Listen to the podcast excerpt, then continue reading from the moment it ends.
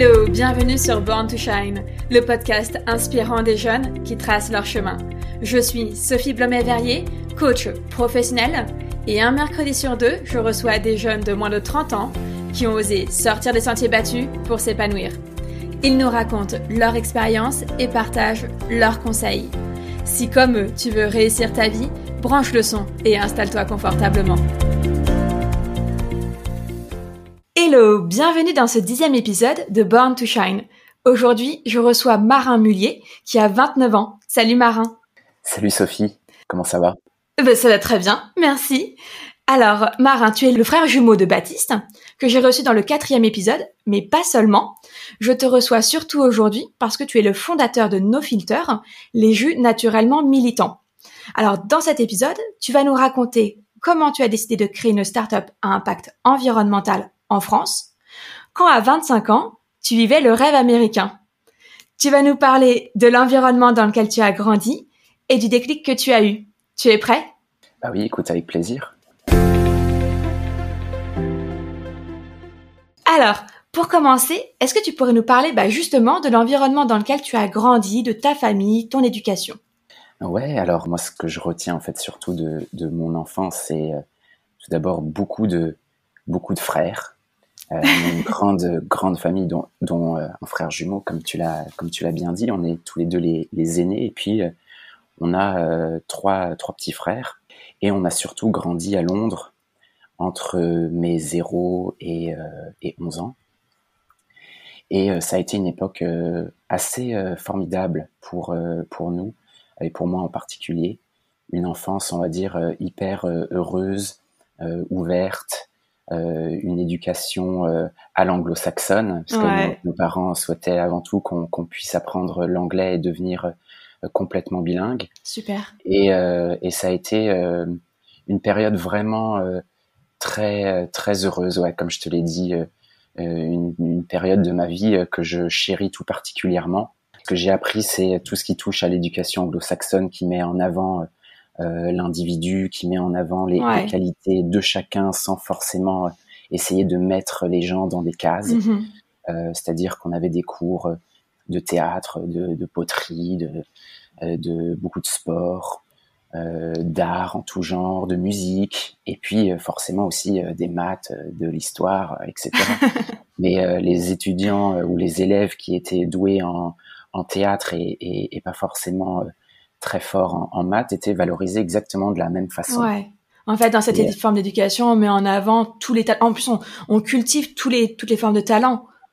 Toutes les formes de talent et toutes les formes de, de différence. Et euh, nous, on s'en rendait pas compte à ce moment-là. Hein.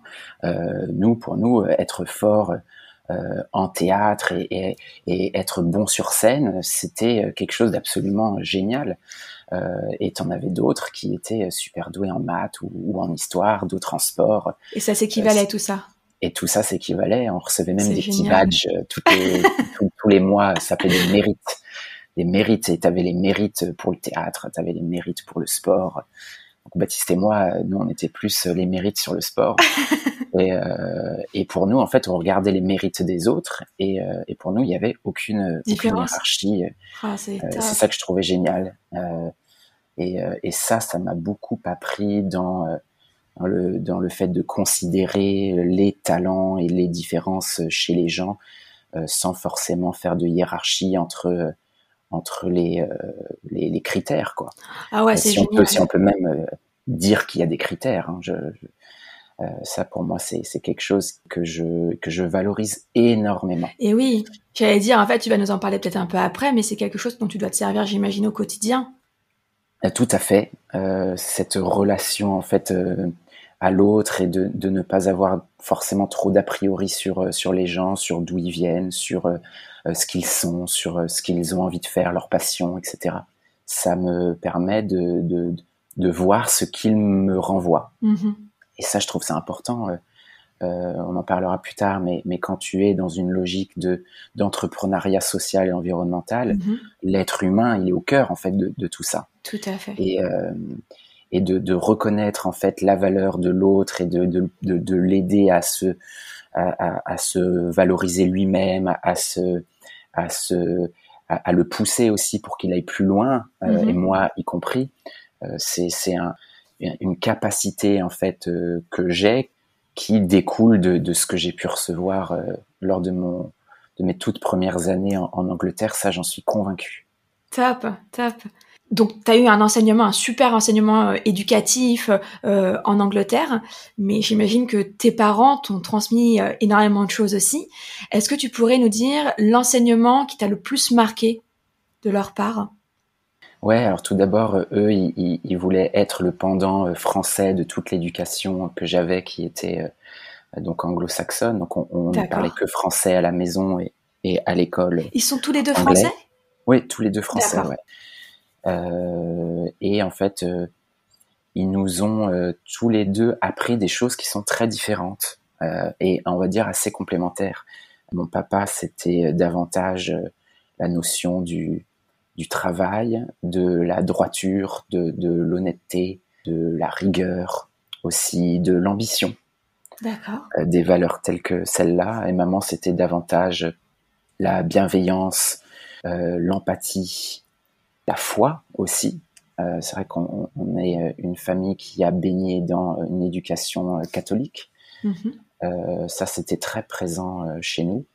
Et du coup, voilà, il y avait deux, ces deux, un peu ces deux mondes, parce que mes parents viennent de deux familles très différentes, ce qui fait qu'on, je pense qu'on a reçu une éducation complémentaire en fait de la part à la fois de papa et de maman sur sur tout, sur tout un ensemble de sujets. Et ouais, et j'ai l'impression que tu as réussi à trouver un bel équilibre, enfin en tout cas à créer un bel équilibre entre, entre ces deux mondes.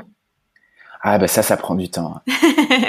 c'est un, un, un, process, c'est-à-dire que on arrive à faire la part des choses et à trouver en fait l'équilibre entre ce qu'on reçoit euh, et ce qu'on donne avec le temps. Et aujourd'hui, oui, je, je pense que j'arrive mieux à saisir ce que chacun des deux voulait nous, nous, nous apprendre, nous inculquer. Et aujourd'hui, je pense que effectivement, il y a il y a un équilibre entre ce que j'ai pu recevoir de papa et ce que j'ai pu mm. recevoir de maman, mais mais ça a été un, un process d'apprentissage qui euh, porte ses fruits aussi euh, aujourd'hui et dont je saisis la valeur aujourd'hui. C'est vrai que il y, a, il y a, quelques années, je pense que j'étais encore trop jeune pour euh, me rendre compte de de ce qu'ils voulaient pour nous. On recevait ça premier degré sans avoir le recul sur la chose.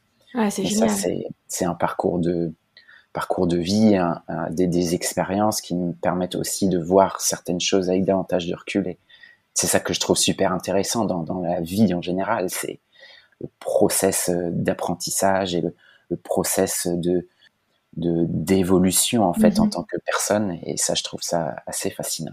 Mais je suis complètement d'accord avec toi sur ce process d'apprentissage et de, de, de, recul et je trouve que alors ça c'est ma vision des choses mais j'ai le sentiment qu'on devient pleinement adulte quand en fait on arrive à faire la part des choses entre ce qu'ils nous ont transmis en tant qu'enfants et qu'on a appris au premier degré en les voyant tels que nos parents et en fait là où on arrive à se détacher ce moment où on arrive à se détacher et se dire bon ils nous ont transmis des choses finalement aussi en tant qu'adulte et aujourd'hui je me positionne en, tant qu'adulte qui reçoit et, je suis capable effectivement de d'analyser ce qu'ils m'ont transmis pour euh, les remettre à ma sauce. Ouais, complètement. Et, euh, c'est pour ça que il euh, n'y a pas forcément de déclic. Enfin, en tout cas chez moi, c'est davantage des, des, des pièces d'un puzzle qui mm-hmm. graduellement se s'embriquent les unes avec les autres.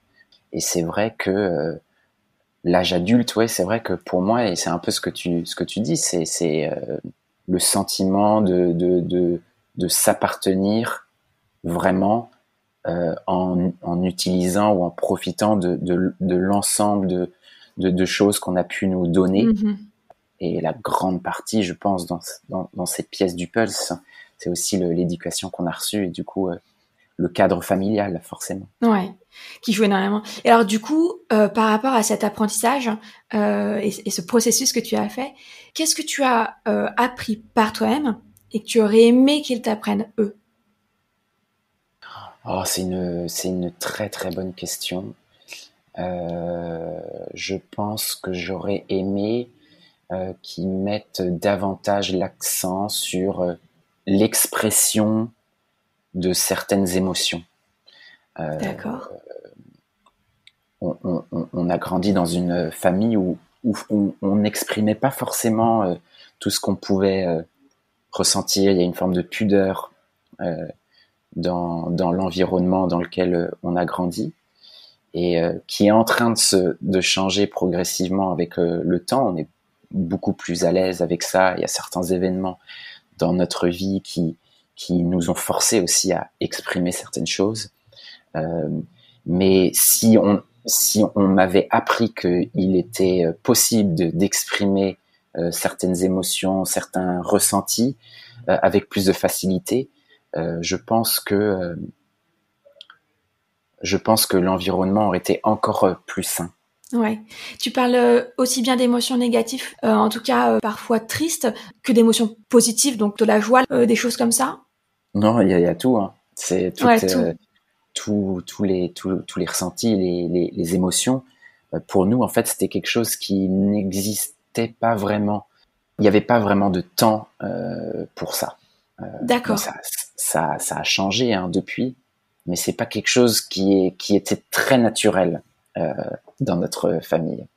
Ouais, je comprends. Mais on a, on a tous pas mal de chemin à faire, je pense, là-dessus. Mais c'est intéressant ce que tu dis sur se dédier finalement un temps pour euh, exprimer ses émotions, euh, s'autoriser déjà à le faire et se dédier un temps pour le faire. C'est assez intéressant, je trouve.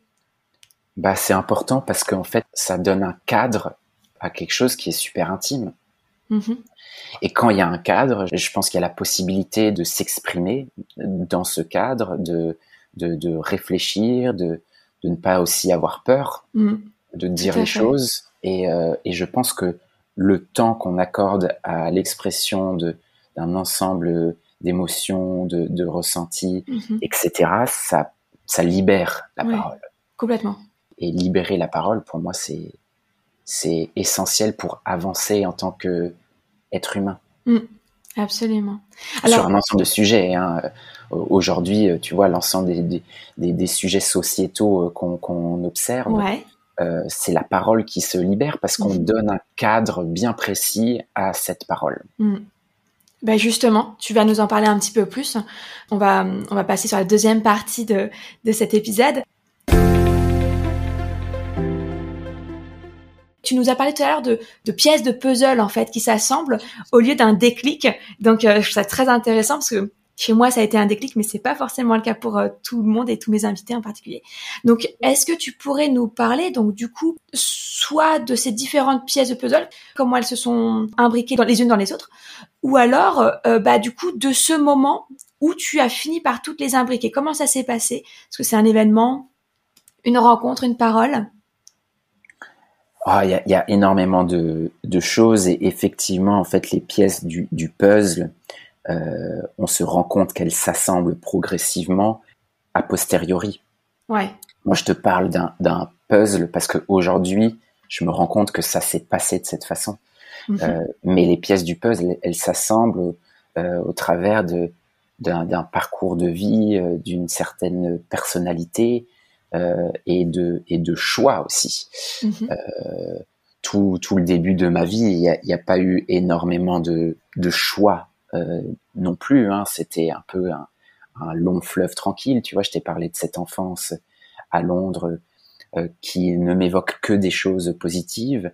Euh, et il y a eu une forme de, de, première rupture avec notre déménagement en France, que, que, avec lequel moi j'ai eu euh, beaucoup de mal parce que j'ai été confronté à, une éducation qui n'était pas du tout la même, euh, à un, cadre de vie qui n'était pas du tout euh, le même, et ça a été un premier moment où mon adaptabilité a été remise en question.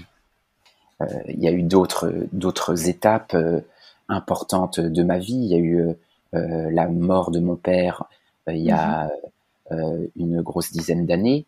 Euh, mhm. qui là encore a, a, a fait éclater un, un, certain nombre de certitudes et, euh, et m'a forcé à remettre en question euh, certains, certaines, certaines de mes habitudes, certains, certains choix que je pouvais faire, une certaine vision de, de, la vie en général également. Et il y a eu aussi cette volonté très forte chez moi que je que j'explique pas. Hein. C'est c'est une forme d'intuition qui m'a amené à partir à l'autre bout du monde.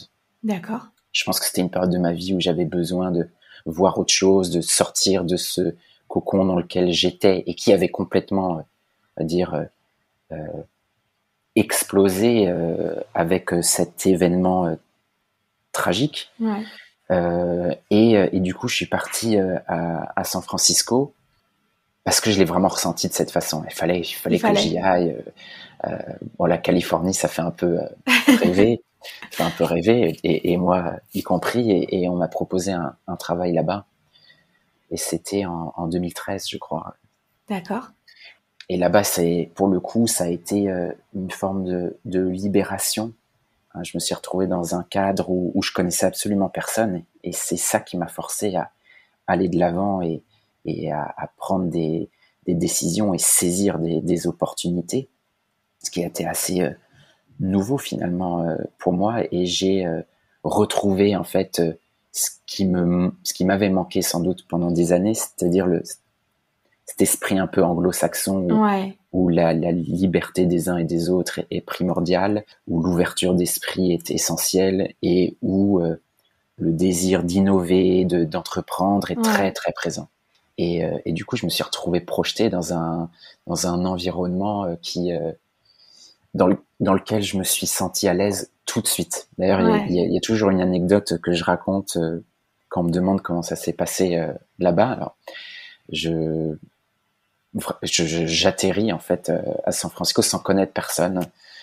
Donc c'est assez angoissant. Hein. Et puis j'étais encore euh, plutôt euh, plutôt jeune. Je crois que j'avais 23 ans, quelque chose comme ça. Et, euh, et, donc je suis avec mes deux grosses euh, valises. Et puis bah je j'ai pas vraiment de date de retour. Hein. J'y vais et je sais pas trop quand je vais revenir. Et, euh, donc je récupère mes valises et là il y a les portes de l'aéroport qui s'ouvrent et je sais pas pourquoi je reçois une espèce de, bouffée d'air euh, euh, chaud et, d'un coup il y a une forme d'apaisement et de sentiment d'être à sa place euh, et, et, toute l'angoisse est partie d'un coup comme si en fait je retrouvais quelque chose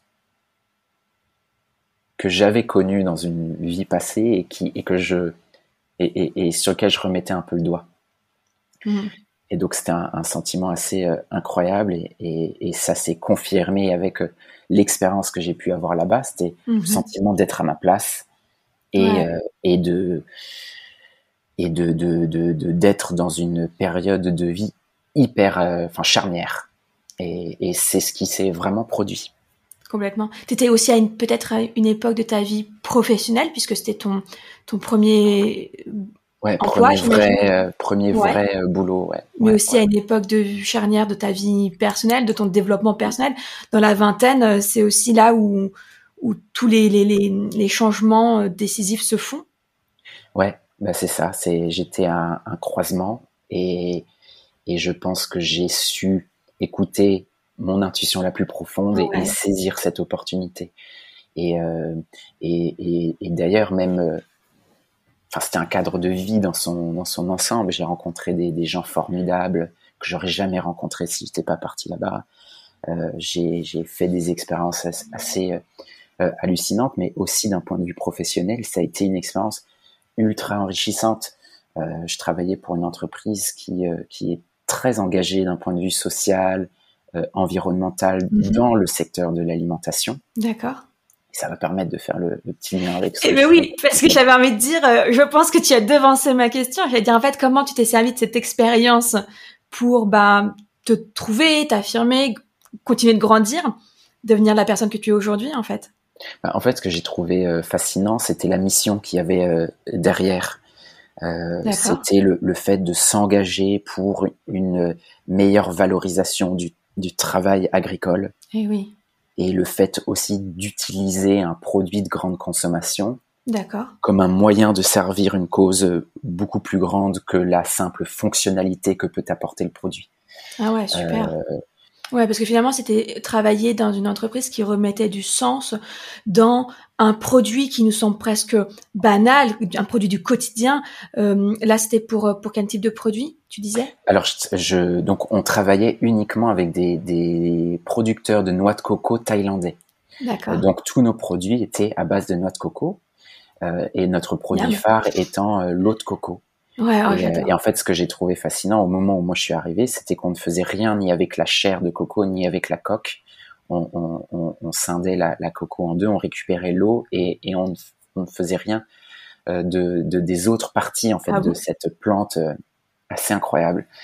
Euh, et du coup, mon travail, euh, lorsque j'ai rejoint cette, cette entreprise, c'était de, de développer des produits à partir de la chair de coco. Ah, super. Euh, Et oui, et là, tu fais le lien, enfin, tu vas petit à petit, je pense, nous faire le lien avec... oui, tu, vois, tu vois, tout est, tout Je est un peu spoil. lié. Tout est un peu lié. Ouais, ouais. Et donc, il y avait cette notion de, de- d'optimisation d'une plante, de valorisation à 100% d'une plante en des produits euh, bien différents afin de, de, de limiter le, le gaspillage mhm. et d'offrir au consommateur final un- en fait un, un panel de produits euh, de qualité et qui soutiennent avant tout celles et ceux qui ont euh, euh, produit Bien la sûr. plante et qui ont permis la transformation de, de, de la matière première en un, un produit de grande consommation. Finalement, donner une place à chacun dans le processus. Une vraie Exactement. place. Et c'est pour ça que l'hu- l'humain, en fait, est toujours au centre de, de Mhm. ces activités-là. Euh, C'est-à-dire que on, on a une vision euh, très euh, très agricole en fait du, du produit de, de, de- du produit alimentaire. Mais euh, mais pour moi, et c'est vraiment une des raisons euh, qui m'ont poussé à faire de l'entrepreneuriat, c'était ces, histoires et ces liens que tu peux créer euh, entre les hommes et les femmes qui euh, qui cultivent, euh, qui, euh, qui transforment et, et, et qui rendent accessibles ces, ces produits. Ça, c'est Mhm. pour moi vraiment fascinant. Alors, j'ai une question quand même qui me vient à l'esprit, là, c'était pas du tout prévu. Mais euh, cette transition entre... parce que tu étais salarié aux États-Unis. Oui. Et alors, comment tu décides euh, Qu'est-ce qui se passe dans ta tête pour te dire, OK, en fait, il faut que je me lance dans cette aventure entrepreneuriale? Que ça peut faire flipper. Ah bah, ça fait flipper, hein, je te rassure. Je, suis- je suis pas, un, je suis pas un surhomme. Hein. Surtout que tu avais quoi, 25 ans? Ouais, j'ai. En fait, ce qui s'est passé, c'est que au bout de trois ans, euh, donc 26, au ouais. total, euh, donc oui, 26 ans, j'ai euh, décidé de démissionner. D'accord. Euh, en fait, c'est la vie d'une entreprise, c'est-à-dire que tu as des gens qui arrivent, des gens qui partent, et, et moi qui donne une valeur assez importante à, à l'humain, certaines personnes qui euh, m'animaient au sein de, de cette entreprise, en fait, sont, sont parties. Et du coup, moi, personnellement, je, je retrouvais moins de sens à ce que je faisais. Même si l'activité de, de l'entreprise en elle-même était toujours aussi euh, intéressante, d'un point de vue perso, c'était moins, euh, me prenait moins aux tripes. Hmm. Et, euh, et oui, en fait, euh, il y a eu euh, euh, un, un tiraillement en fait chez moi, c'est-à-dire que c'était mon premier euh, euh, boulot. J'avais une, une, une ambition vraiment importante pour ce, ce travail et, et, et, et par voie de conséquence, je me projetais euh, dans cette entreprise et, et je projetais ma vie à San Francisco. Et en fait, à partir du moment où j'ai senti qu'il y avait quelque chose qui se passait plus euh, plus bien, euh, il y a eu quelques mois de, de flottement et, et j'ai décidé de trancher parce que je, je pense être quelqu'un d'assez tranché dans, dans mes convictions. C'est-à-dire que quand ça me convient pas, à un moment donné, il faut couper. Et, euh, bon, et, et du jour au lendemain, j'ai démissionné et j'ai été du coup forcé à rentrer en France parce que mon visa m'interdisait de, de rester aux États-Unis si je ne travaillais pas euh, pour l'entreprise euh, qui avait payé pour le visa. D'accord, ok. Et du coup, je suis rentré en France avec euh, comme sensation de revenir à la case départ. Oh. Et, euh, et ça m'a forcé à, à, à commencer à nouveau en fait un process de réflexion sur le, le nouveau chapitre que j'avais envie d'ouvrir. Oui, tu, tu étais quand même conscient euh, au moment de démissionner que c'était pour ça que tu partais? Pas Non, du pas tout. du tout. Pas du tout. En fait, j'ai- décidé de couper le, le cordon, mais, c- mais, mais pour des convictions profondes. C'est-à-dire Ouais. que c'était un, un ressenti. Il n'y avait aucun projet derrière. D'accord. Euh, et d'ailleurs, en fait, euh, entre le moment où je démissionne et le moment où je reviens en France, euh, se sont écoulés plusieurs mois où j'ai où, où, où j'ai j'en ai profité pour voyager. Je pense que j'avais besoin de ça. Hmm. Donc aux États-Unis et puis aussi en Amérique du Sud, où j'ai d'ailleurs retrouvé Baptiste qui était en, en Erasmus au Pérou à ce moment-là. Ah, génial Donc euh, c'était assez incroyable comme euh, comme expérience parce que euh, ce sont des rares moments dans ta vie où tu as- n'as pas de contraintes Ouais. et où, où où tu vis chaque jour comme comme une entité, c'est-à-dire que il n'y a pas de, vraiment de demain. Ouais, Tu es dans une parenthèse de ta vie où tout est en fait euh, possible et où tu peux faire ce que tu veux parce qu'il n'y a pas vraiment de contraintes. Et j'en ai vraiment profité pour me libérer et m'aérer l'esprit. Et du coup, quand je suis rentré vraiment en France, j'avais cette possibilité de, de, tourner la page sur cette période dire dorée qui était ma vie à San Francisco et un, un, un, voyage assez assez dingue. Et du coup, forcément, je me suis dit bon, bah, qu'est-ce que tu vas bien pouvoir faire euh, euh Moi, euh, les, les, clés en fait euh, que j'ai, ce sont des clés de commerce. Moi, j'ai fait une école de commerce.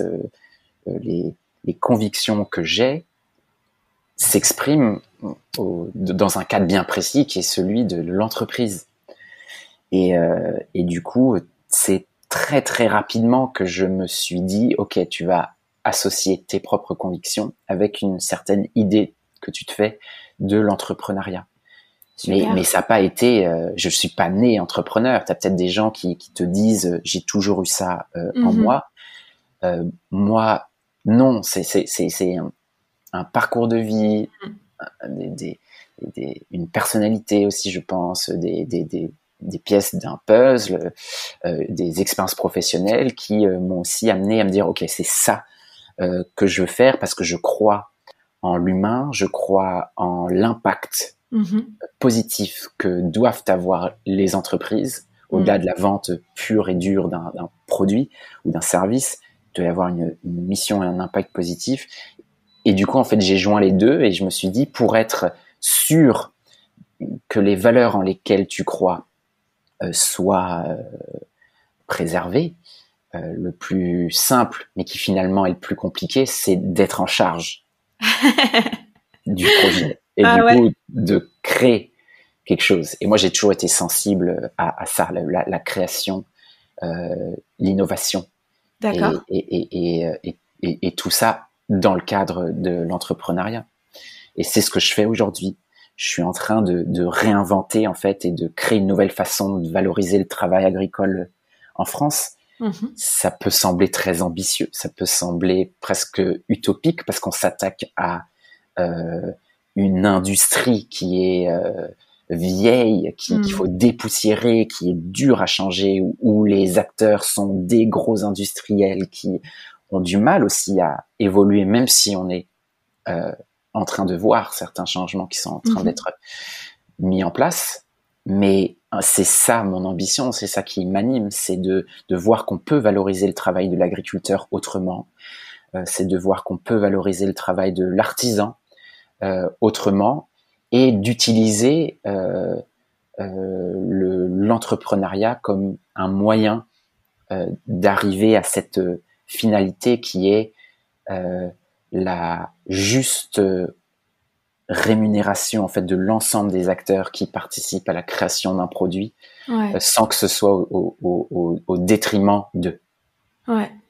Euh, et c'est pour ça que je me suis lancé dans, dans cette aventure, c'est pour répondre aux, besoins exprimés par les agriculteurs eux-mêmes. Alors, d'accord. Euh, je suis parti à leur rencontre pendant des mois. J'ai passé mon temps à, à rencontrer des, des producteurs de pommes, de tomates, de carottes, et ils m'ont tous euh, accueilli chez eux avec énormément de, de bienveillance, de, de, de passion et, euh, et c'est ce qui, ce qui m'a convaincu. C'est-à-dire qu'ils m'ont, ils m'ont dressé un portrait qui, oui, n'était pas tout rose de leur exploitation, mais c'est la passion qui émanait de leur métier, euh, l'amour qui porte à la terre, à la qualité du produit, qui, euh, qui m'ont convaincu. Si mm. c'est pas possible de laisser ça euh, tel que c'est aujourd'hui. Tu dois trouver une solution et euh, petit à petit, mhm. c'est créer nos filters qui est une marque engagée auprès des, agriculteurs français.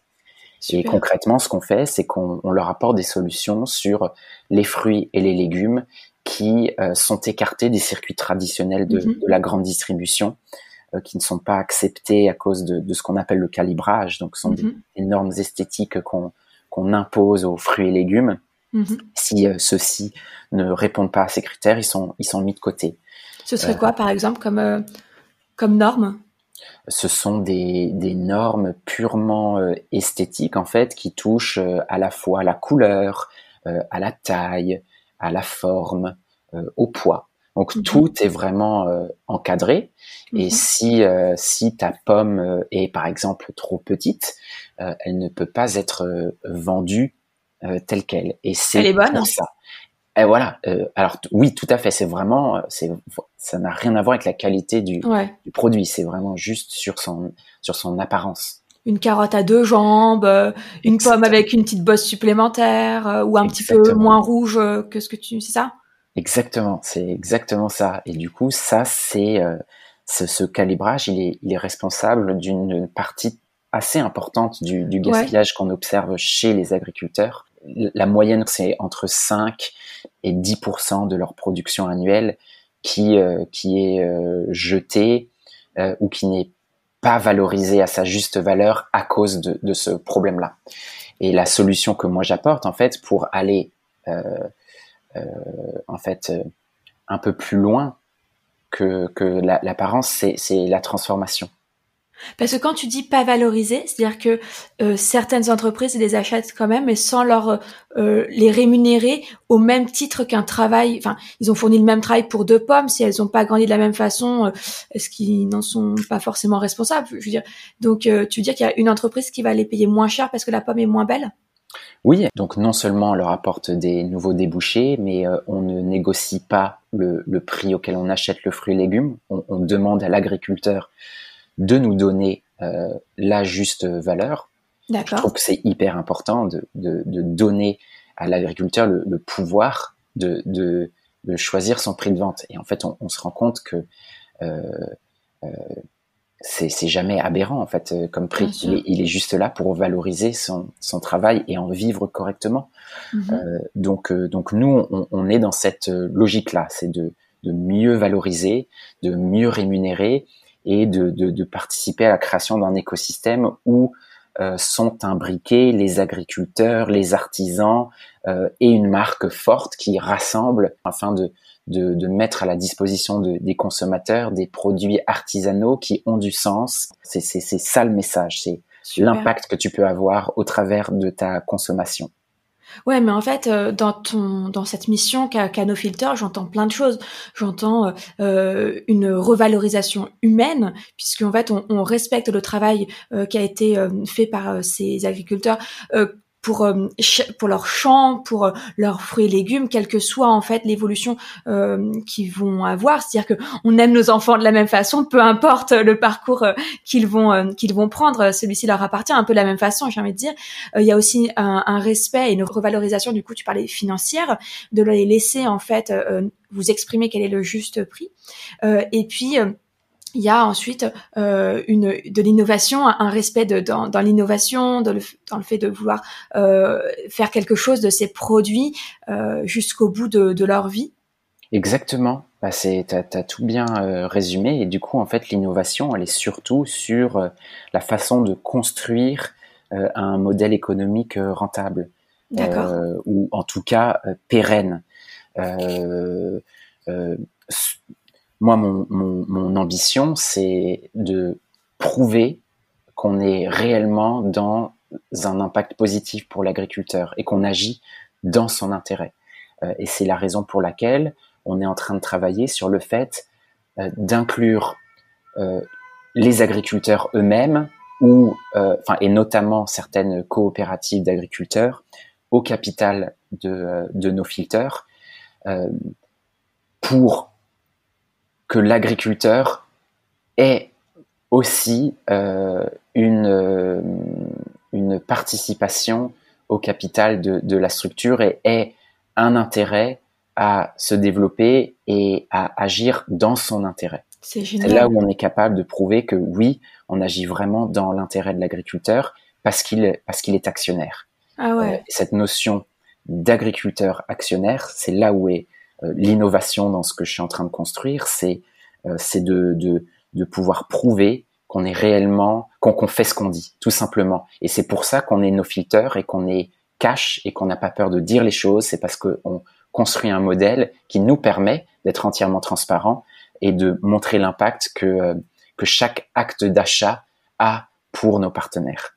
Et, ça, c'est ça que je trouve assez innovant et, et fascinant. C'est assez fort. Le fait de réinventer des, des, des, des vieux modèles et d'aller à l'encontre de quelque chose qui est très classique, c'est-à-dire la, la, relation entre le client et le fournisseur. Non, moi j'ai une vision beaucoup plus associative euh, du, du, de l'entrepreneuriat et ça passe par le fait d'inclure euh, celles et ceux qui, qui, participent à la création euh, du produit à mon, à mon capital.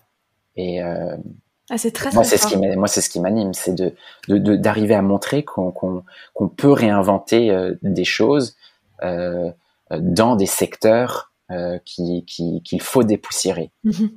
Mais j'entends, euh, ouais, je trouve, ça, super fort comme message et comme acte surtout, puisque voilà, c'est pas que des paroles, tu, tu l'as mis en place. Euh, et, et, en fait, je disais en, en introduction que euh, donc No Finter, euh, c'est le jus naturellement militant, mais mais là, tu le prouves finalement parce que c'est en faisant entrer du coup au capital ceux qui sont les garants de cet acte militantiste euh, que tu t'assures en fait que tu respectes une certaine charte qui est euh, qui est en, qui est pour eux et par eux en fait finalement.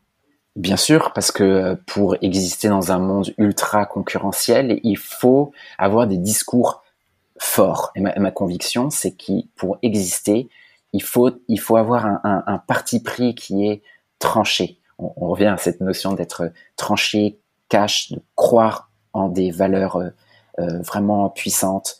Et, et du coup, il, il, fallait que je réinvente euh, quelque chose. Les, les, les, beaux discours, en fait, on peut les entendre de la part de n'importe qui. Et le, on demande aux consommateurs de, de, de croire sur parole ce qu'on qu'on raconte.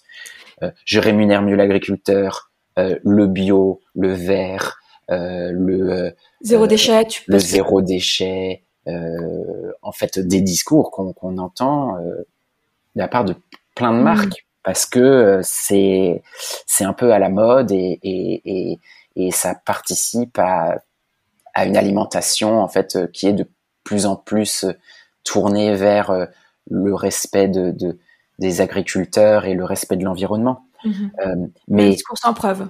Bah, elles sont où les preuves en fait? Mmh. Et, et c'est ce c'est ce pourquoi je me bats au quotidien, c'est euh, de, de, de, pouvoir justifier chacune de, de, mes, euh, de mes actions par des actes concrets. Et à 26 ans, quand tu, tu veux monter euh, No Filter, quand tu as cette idée, tu, cet ADN là que, que tu nous décris, tu l'as déjà en, en toi? Ça s'est fait les, les bases, oui. Alors le projet, il a beaucoup évolué avec le temps. Au tout début, moi, j'étais parti dans l'idée de simplement apporter des nouvelles solutions de valorisation aux, aux agriculteurs euh, en luttant notamment contre le gaspillage. Mais petit à petit, en fait, quand on commence à, à discuter avec les agriculteurs, quand on commence à, à, produire ses, ses, premières bouteilles de jus, quand on commence à recevoir les, les premiers euh, feedbacks des consommateurs, on se rend compte qu'on peut aller toujours plus loin. Et, et c'est ça qui est génial dans l'entrepreneuriat, c'est que tu peux te remettre en question tous les jours et tu peux décider d'aller toujours plus loin tous les jours. Et, et du coup, c'est un process d'apprentissage, comme complètement comme, la vie. Hein. Tu sais, l'entrepreneuriat, c'est vraiment une, aventure. Avant tout, on évolue euh, avec le temps et en grattant, en creusant, en comprenant, on est capable de, de prendre des décisions qui amènent une petite idée en quelque chose de beaucoup plus grand. Et ce que je te raconte aujourd'hui, c'est le fruit d'une réflexion qui dure depuis quatre ans maintenant. Euh, donc euh, le, le, fait de, de, de travailler euh, à, à, à, à l'association avec certains producteurs et certaines coopératives, c'était pas l'idée de départ, mais l'idée de départ, c'était construire un modèle économique qui valorisera au mieux le travail de l'agriculteur et des artisans. Et ensuite, comment tu prouves ton impact? Et donc, petit à petit, en fait, c'est pour ça que tu arrives à prendre des décisions et à choisir certaines voies euh, qui respectent cette stratégie initiale.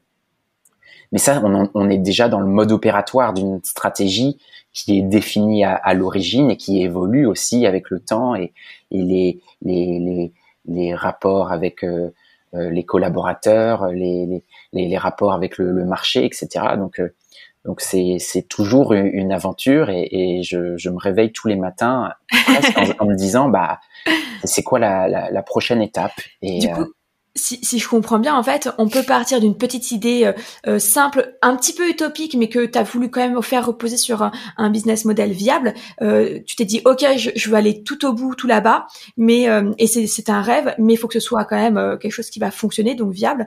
Et à partir de cette idée petite et un peu utopique, tu mets les, tu fais des pas pas à pas, tu, mets en place les choses petit à petit pour la rendre viable la rendre efficace.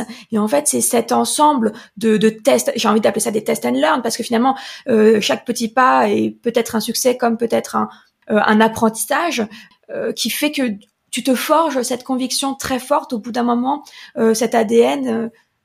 Exactement. Et, et, en fait, ce qui ne change pas, c'est ma, ma, conviction profonde et les, et les valeurs fondamentales en lesquelles je crois. Euh, et, et ça, ça ne change pas. Donc c'est vraiment le socle. Mm. Et en fait, ce que j'essaye de, de, faire, ou en tout cas c'est ce que j'essaye de, de, montrer, c'est que tu peux t'appuyer sur ce type de valeur et réconcilier euh, euh, un, une certaine vision de l'entreprise avec euh, une cause euh, qui mm. nous dépasse quand même tous. C'est euh, la, la, cause de, de l'humain et la cause du, du de, de, de, notre planète. Ouais, je suis complètement euh, d'accord avec toi. Et on, on, pourrait exprimer ces valeurs-là de plein de façons différentes. Moi, il se trouve que on m'a appris euh, le commerce. Donc, euh, j'ai choisi cette voie-là, mais c'est pas la seule. Et, euh, et, euh, et c'est ça aussi que je trouve super intéressant, c'est qu'on peut s'engager de plein de façons différentes tout en ayant euh, des causes et des, des, des, choses qui nous animent en commun. Euh, donc, euh, donc moi, je me retrouve en fait dans l'entrepreneuriat parce qu'il y a un côté qui te prend au trip, en tout cas pour moi, mais c'est pas la seule voie. D'accord, bien sûr. Depuis il y a quelques minutes, tu nous parles de No Filter et du coup de, ce rêve que tu avais euh, à la base euh, pour cette marque, qui a grandi au fur et à mesure. Jusqu'où euh, tu, le, le, vois aller? C'est une bonne question. En fait, moi, je suis le genre de personne qui ne me fixe pas vraiment de limites. Et on peut, si, si on y met la bonne énergie, on peut potentiellement devenir la marque reconnue dans, dans, dans, le monde du soutien apporté aux, aux agriculteurs et, et, aux, et, aux, artisans. Euh, et d'ailleurs, ça me permet de, en fait, de parler de, de cette marque qui est No Filter, qui peut être considérée comme une marque de produit, c'est-à-dire que le, le, produit qu'on vend, oui, aujourd'hui, c'est un jus, et demain, ce sera peut-être une compote, ce sera peut-être une sauce, ce sera peut-être un, un ketchup. Mais en fait, le, le, le fond de, cette entreprise, c'est sans doute davantage une entreprise de service qu'on apporte aux agriculteurs et, qu'on accompagne dans la meilleure valorisation de leur production. C'était exactement ça le sens de ma question. En fait, je sens que No Filter, c'est plus une marque de cause, de conviction. Bien sûr. de valeur, et on se reconnaît ou pas dedans. Et, et c'est pour ça ma question, en fait, jusqu'où tu as envie de la porter, parce que finalement, j'ai le sentiment, et c'est ce que tu nous expliques, qu'il n'y a pas de limite. Il y en a pas vraiment, euh, effectivement. Alors, euh, ça, ton imagination. c'est vraiment, non, non, mais c'est, c'est vraiment l'ambition à très, très euh, euh, long terme. Mais je suis persuadé que c'est possible. Euh, ce sera peut-être moi qui, peut-être pas moi qui, qui le ferai, mais, mais en tout cas, je suis convaincu par cette stratégie et, et, et changer radicalement les choses. Ça prend énormément de temps, euh, mais pas à pas, on devient une marque reconnue dans, dans, le secteur qui agit vraiment pour, pour les agriculteurs.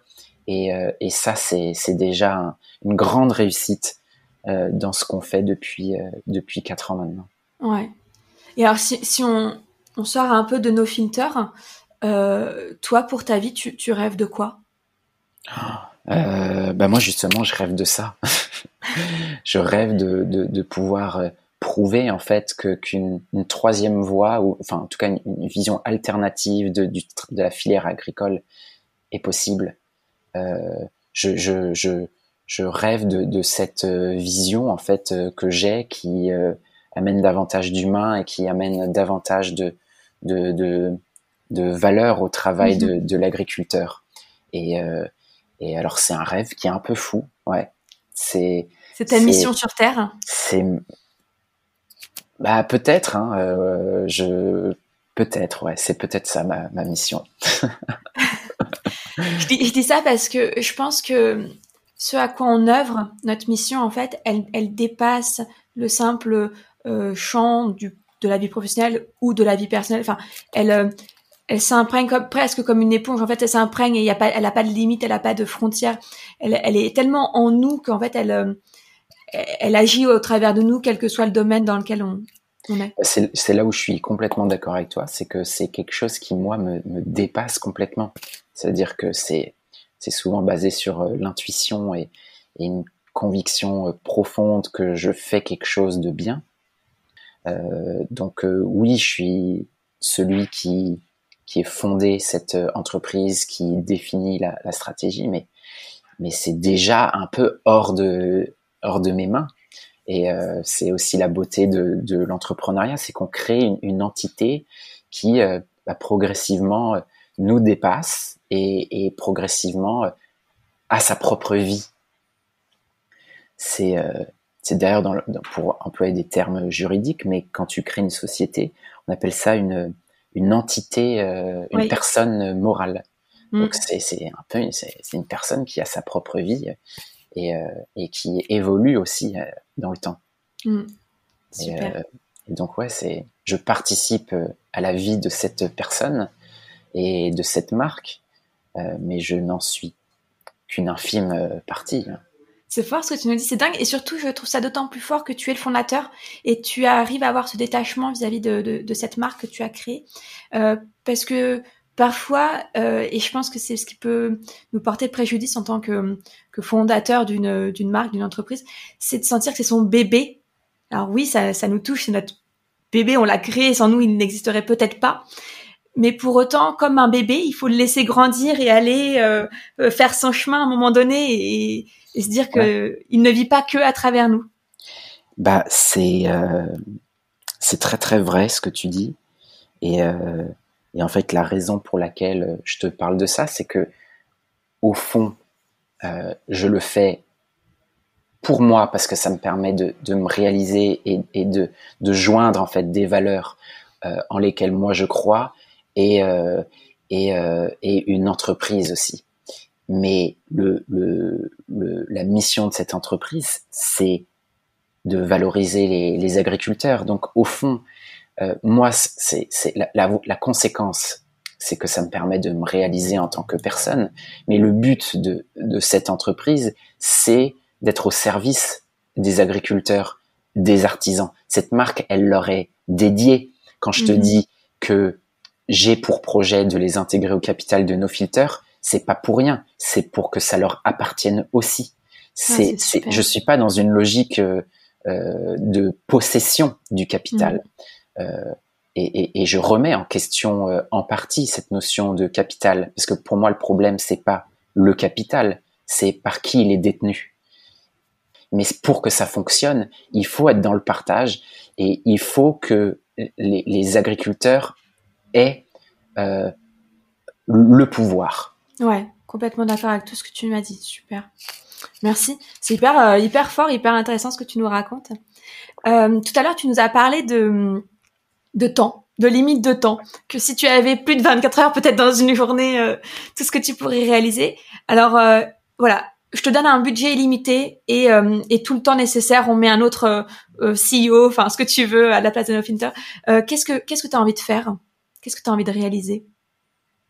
Oh, C'est c'est une question qui me qui me c'est quoi le terme? Ça me ça me prend un peu au trip ta question parce que j'ai tellement tout le temps la tête dans le guidon que la question que tu me poses ne fait pas du tout partie de mon quotidien. C'est-à-dire, si tu as temps illimité, budget illimité, qu'est-ce que tu fais?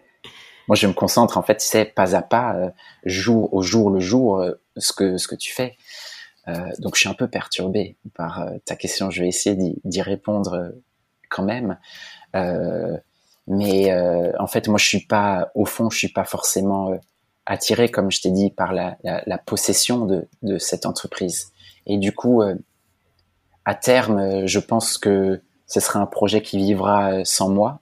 Mhm. Euh, et, et, moi, ce qui, ce qui m'intéresse en fait, c'est toujours cette relation avec euh, l'humain. Donc, euh, donc je sais pas. ce sera sans doute lié à ça. Est-ce que ce sera le fait de monter d'autres d'autres projets en lien avec les agriculteurs? Est-ce que ce sera quelque chose de de radicalement différent, euh, mais, mais je sens que j'ai besoin d'être au service d'eux.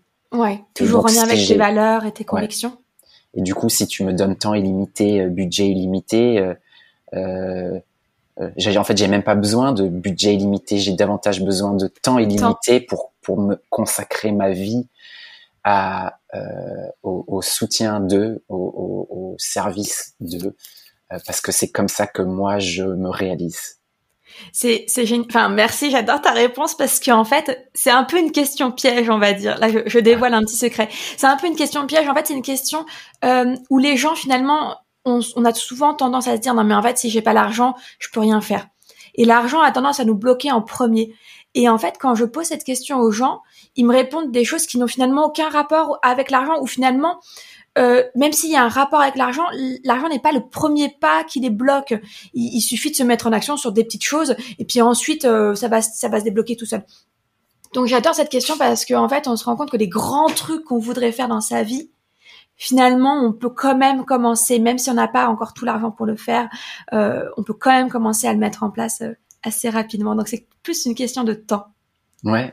J'ai une question qui me vient à l'esprit là maintenant. À quel moment précisément est-ce que tu saurais dire, euh, tu as découvert que tout ça t'animait, c'était aux États-Unis ou ça s'est quand même fait un petit peu avant? Non, c'est, on va dire, bon, ça a évolué encore hein, avec le temps, mais je pense que à cette période-là de ma vie, il y a eu comme un, clic où toutes les choses en fait étaient euh, alignées et, du coup en fait je, suis à la recherche toujours de, de ce sentiment de d'unité en fait. Et, euh, et du coup, euh, ça passe aussi par euh, par ce que je faisais au quotidien dans mon travail. Et du coup, j'ai réalisé que ce qui m'animait, c'était le sens qu'on pouvait amener mm. euh, aux, aux, choses et au, à l'impact qu'on peut avoir dans, dans le monde de, de, de l'entreprise. Ouais, parce que moi, ce que j'ai retenu de très fort dans ton message, c'est avant tout, en fait, euh, t'aurais pu faire ce métier ou, ou créer cette entreprise euh, dans un autre secteur, mais ce qui te tient particulièrement à cœur, finalement, c'est redonner sa place, son sens, euh, sa valeur à chaque personne euh, qui travaille, alors que ce soit peut-être tes collaborateurs dans ton entreprise, comme que ce soit les, les agriculteurs avec qui tu, tu, tu, collabores dans cette entreprise, mais dans la précédente, en fait, ça a été presque ça Et ça, j'ai le sentiment que ça te vient de ton éducation anglo-saxonne ou avec ton petit badge de mérite, en fait, pour le théâtre ou le sport. Oui, moi, c'était plus le sport. J'étais nul, nul en théâtre. J'avais toujours le trac. J'étais pas à l'aise. J'étais pas à l'aise avec le fait d'avoir la lumière sur moi. euh, mais euh, mais oui, c'est en fait tout est lié. C'est c'est un parcours de vie. Ce sont des, des expériences et, et, je te tiens un certain discours aujourd'hui parce qu'il y a eu tout ça avant et, et, le discours que je pourrais te tenir dans dix ans aura sans doute évolué. Oui. Euh, euh, je pense que la connaissance de soi euh, est un process euh, également et petit à petit comme un, un, entonnoir on précise certaines choses et effectivement je pense que je suis très marqué par cette euh, éducation reçue euh, à Londres j'y accorde énormément de, de valeur et c'est vrai que je pense que ça guide au quotidien certaines de mes actions et, une, certaine façon de voir les choses donc donc ouais je suis marqué par ça ouais d'accord ok super alors du coup, euh, là on arrive sur la fin. On va clôturer euh, l'épisode si ça te convient. J'ai deux dernières questions. Le podcast s'appelle Born to Shine. Toi, est-ce que tu peux nous dire en quoi tu brilles? Oh, Ça, c'est une question qui, moi, me, me tétanise, comme, comme je t'ai dit. Je, j'ai encore du mal à accepter euh, le fait de briller. Euh, c'est c'est quelque chose euh, qui est très très ancré en moi. D'ailleurs, je te parlais du théâtre, mais depuis petit, cette cette notion de de de, de briller me, me, me perturbe un tout petit peu. Mais je pense que si je devais là encore répondre à, ta question, je pense que je suis bon pour créer du lien entre les, les gens. Je pense que je suis bon pour euh, apprivoiser euh, qui ils sont, de les voir véritablement et du coup de créer du lien positif entre ces personnes-là. Et, et, et c'est pour ça que je te parle sans cesse euh, d'humain, c'est que l'entreprise, elle est portée par les femmes et les hommes qui y travaillent. Et du coup, cette capacité que j'ai, je pense, à créer du lien entre des, des, des, des, personnes ou des acteurs qui a priori n'en ont pas. Euh, ça me permet de voir les choses autrement, euh, d'emprunter des chemins qui ne sont pas euh, empruntés. Et, euh, et c'est là où réside, je pense, ma, ma force, c'est de, de, de, d'innover grâce à cette capacité que j'ai à, à, à, recréer du lien et, et à valoriser l'individu. Ah ouais, j'en suis persuadée, complètement. Mais briller pour briller, en fait, euh, moi, ça, ça, je je suis pas à l'aise forcément euh, avec ça. Hein, c'est. C'est pas ma, ma vision. C'est qu'effectivement, je pense pas que, je pense que personne ne peut briller juste pour briller. Euh, je pense qu'on brille parce qu'on a un talent et un talent qu'on exprime d'une manière complètement unique par rapport à sa personnalité, à son vécu. Ouais, bah écoute, euh, ouais, je suis entièrement, euh, entièrement d'accord avec toi. Hein. Super. Et alors dernière question euh, sur sur mon blog, à la fin de chaque article, j'aime bien recommander un artiste, un livre, un podcast, un film, une expo, enfin tu vois quelqu'un ou quelque chose. Si toi tu voulais nous recommander donc quelqu'un ou quelque chose, qu'est-ce qu'est-ce ou qui est-ce que ce serait? Alors ça va pas du tout être euh, objectif. Hein. mais euh, j'ai vraiment envie de, de, recommander pour celles et ceux qui qui ont pas eu euh, la chance d'écouter le, le, podcast que tu as fait sur mon frère, de vraiment aller voir ce qu'il fait. Il a écrit un livre qui ouais. qui s'appelle D'avoir trop trinqué, ma vie s'est arrêtée, qui raconte son parcours marqué par l'addiction et l'alcool et surtout comment il s'en est sorti. Et, euh, et je trouve que se dégage en fait de ce livre et du coup de, de, de mon frère une, une puissance en fait et une force que je, que je retrouve très rarement chez, chez les gens. Son histoire est assez euh, incroyable et il la raconte avec euh, une sincérité qui vous prendra aux tripes. Et, euh, et, et moi, ça me touche tout particulièrement parce qu'on est frères et, et, et jumeaux de, de, surcroît, mais euh, les parcours de vie. On, on, on, parle tout le temps de parcours de vie, mais, mais lui, pour le coup, c'en est un, un, vrai de vrai. Mm. Et, et, je trouve que ça mérite d'être mis en lumière euh, parce que euh parce que c'est assez euh, unique.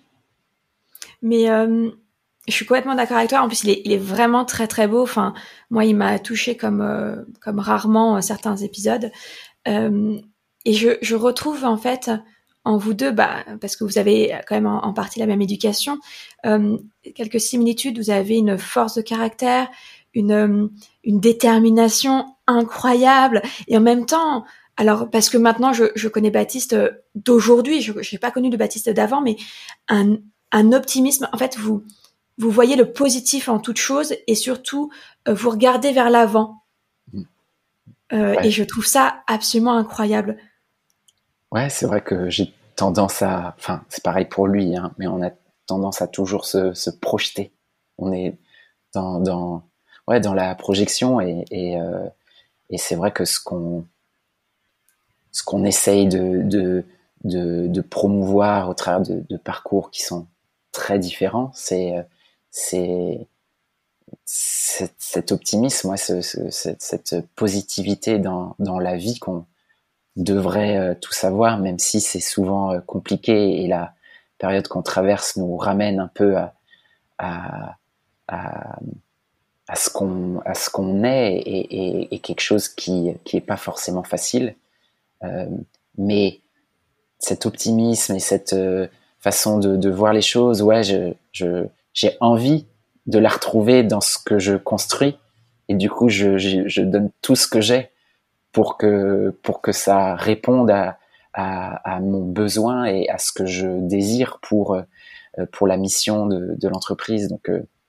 euh, c'est effectivement ce que j'essaye d'amener moi. Ouais, non mais ça, ça se sent. Enfin moi en tout cas je l'ai perçu. J'espère que les auditeuristes aussi l'auront perçu.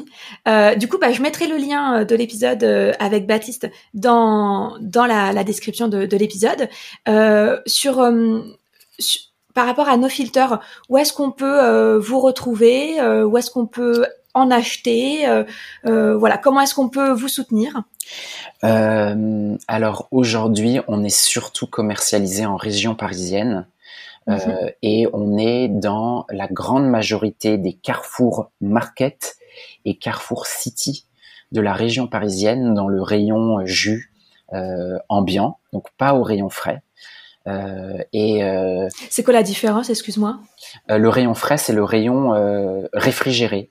Ouais. Et il y a aussi un rayon où tu retrouves des, des jus de fruits euh, qui ne sont pas réfrigérés. Donc nous, on est dans ce rayon-là. D'accord. Ce sont deux rayons en fait qui sont très différents et euh, euh, j'invite celles et ceux qui, euh, qui croient en ce qu'on fait, qui croient en, ce type d'entreprise, qui croient en une façon nouvelle de, de nous alimenter, à, à au moins goûter nos produits et, et, et à agir pour pour leurs convictions et, si leurs convictions sont de, de, de, mieux rémunérer les agriculteurs et, de mieux valoriser la filière agroalimentaire, eh bien, faites le choix de, de nos filters parce que on, on, a besoin de chacun des, de ces petits gestes pour continuer à avancer, pour suivre notre mission. Et, euh, et, ça me fera plaisir et ça nous fera plaisir de voir que notre communauté grandit et que oui, il est possible de, de voir les choses autrement et, et, de véritablement accompagner euh, les agriculteurs vers un monde meilleur où ils ont davantage de, de valeur et de pouvoir. Super. Allez, euh, dernière petite question pour nous mettre l'eau à la bouche. C'est quoi ton, ton goût préféré? Ah, il y en a, il y en a plusieurs. Moi, je suis euh, un un, un, amoureux du, du, jus de tomate et du coup notre 100% tomate je le trouve assez fabuleux. Euh, celui qui se vend le plus c'est notre pomme gingembre qui est excellent aussi. Moi j'allais dire c'est c'est un peu euh, celui que j'ai très très très hâte d'aller goûter, c'est que j'adore le gingembre. Et il y en a un autre à la carotte qui me donne bien envie. Ouais, le carotte citron fonctionne très très bien. Moi, ma sensibilité et mes goûts font que j'aime un peu moins, mais euh, mais le pomme gingembre marche très très bien. Et puis le, le tomate, je le trouve assez fabuleux parce que j'avais l'impression de découvrir ce que ce à quoi devrait ressembler un, un vrai jus de tomate quand j'ai goûté nos, nos oh, premiers jus. Donc, donc, il y a une certaine forme de fierté aussi avec euh, avec ce jus qui qui euh, euh, que, je, que je trouve absolument génial. ok. Merci beaucoup, euh, Marin. Merci pour tout. C'était un super épisode. J'espère que les auditeuristes auront pris autant de plaisir que moi à t'écouter, nous parler de ton parcours. Je t'en prie, Sophie. À bientôt. À bientôt. Je te remercie d'avoir écouté l'épisode jusqu'au bout. J'espère qu'il t'a plu autant qu'à moi. Et surtout qu'il t'a inspiré. Tu peux le partager en story sur Instagram en me taguant at Born to Shine Coach. Et n'hésite pas à me laisser une note et un commentaire sur Apple Podcast. Je serai ravie de te lire et de partager ton avis dans le prochain épisode. Si tu veux être tenu au courant de la sortie du prochain épisode, inscris-toi à la newsletter via le lien dans la description. D'ici là, je te souhaite une bonne semaine et je te donne rendez-vous mercredi dans deux semaines pour un tout nouvel épisode de Born to Shine.